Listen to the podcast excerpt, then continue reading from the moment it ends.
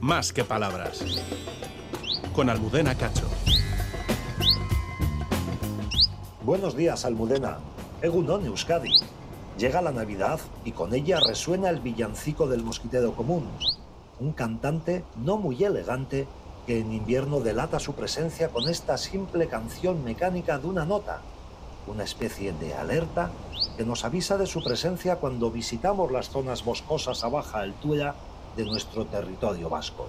Como os digo, su canto es una de las formas más fáciles de detectarlo, ya que habitualmente tiende a vivir en lo alto de los árboles, en la parte superior de sus copas, por lo que ver uno directamente a veces puede llegar a resultarnos complicado, ya que son aves rápidas y saben camuflarse perfectamente entre el follaje.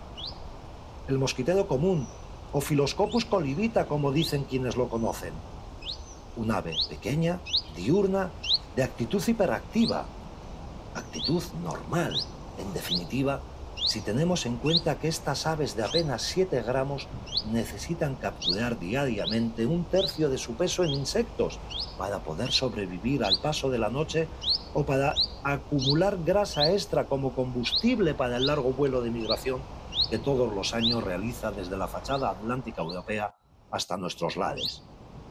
De hecho, el término filoscopus significa explorador de hojas, en clara alusión a esa forma de alimentarse que tiene buscando pulgones en el envés de los frondes, lugares en los que se congregan estos animales debido a la acumulación de savia azucarada.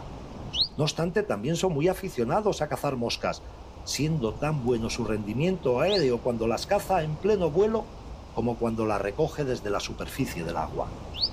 Por lo general son aves solitarias, pero pueden unirse a pequeñas bandadas de currucas o reyezuelos antes de su migración. Su vuelo es rápido y directo, normal en un ave que gusta recorrer largas distancias. Fijaros que incluso hasta hace bien poco, en algunos lugares del País Vasco se creía que este pájaro llegaba cobijado junto con otras aves bajo las alas de las palomas torcaces.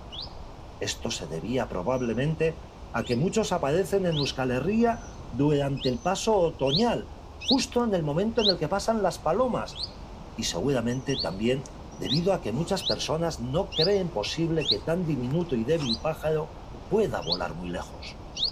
Y eso que el mosquitero común se encuentra entre los últimos pájaros cantores en irse de sus cuarteles de cría, allá por finales del otoño, siendo también uno de los primeros en regresar a sus áreas de reproducción en primavera.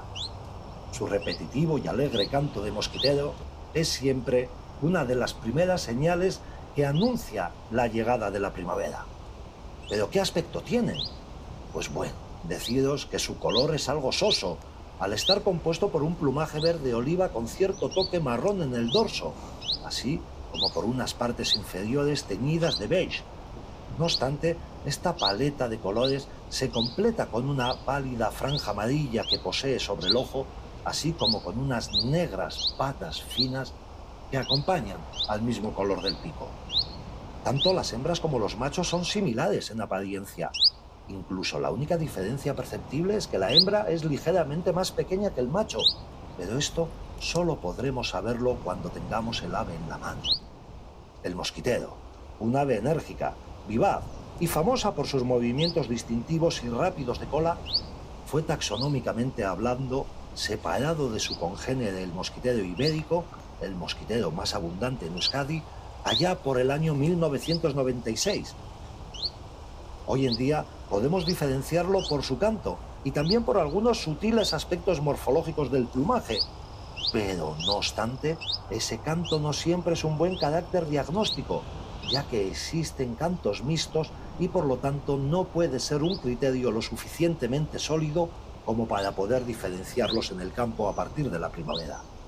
Pero ahora no estamos en primavera, estamos en invierno y por lo tanto solo vamos a encontrar en nuestros campos, parques y jardines a este espécimen europeo, al mosquitero común, ya que su pariente próximo, el mosquitero ibérico, está pasando estos fríos rigores del invierno en el continente africano.